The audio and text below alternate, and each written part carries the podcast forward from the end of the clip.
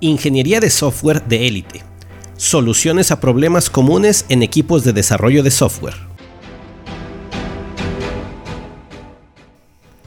Hoy presentamos cosas que te enseñaron mal sobre agilidad. La agilidad en el desarrollo de software está en todas partes. Se habla de ella a diario, hay cientos de eventos al año donde la mencionan, se invierten miles de dólares en capacitación y certificaciones y se afirma que es el estándar para hacer software. Sin embargo, siguiendo los testimonios de muchas empresas y equipos de desarrollo y mi experiencia personal, los resultados aún son muy parecidos, prácticamente iguales, a los que había antes de la agilidad. Te los menciono.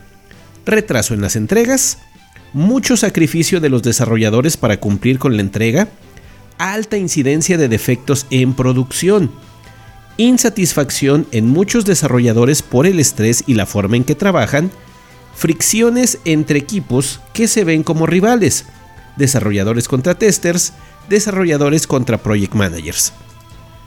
La agilidad es algo deseable, es más, no debería ser opcional, pues el objetivo de todos los que estamos involucrados en este trabajo es entregar software de valor en el menor tiempo posible, pero pocos lo están logrando. Así que yo me pregunto, ¿qué es lo que está pasando? En mi experiencia trabajando con diversos equipos y organizaciones, he observado que estos resultados se deben a la forma de trabajo que tienen, principalmente a la diferencia entre lo que entienden que es la agilidad y lo que ésta es. En esta nueva serie de podcast quiero hablarte de muchos de los conceptos que se entienden mal sobre la agilidad y por lo tanto se aplican erróneamente en las formas de trabajo.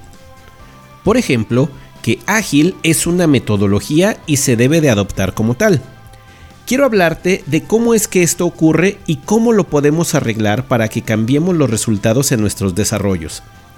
Escucha los nuevos episodios en los que te compartiré mi experiencia y consejos para abandonar estas malas percepciones.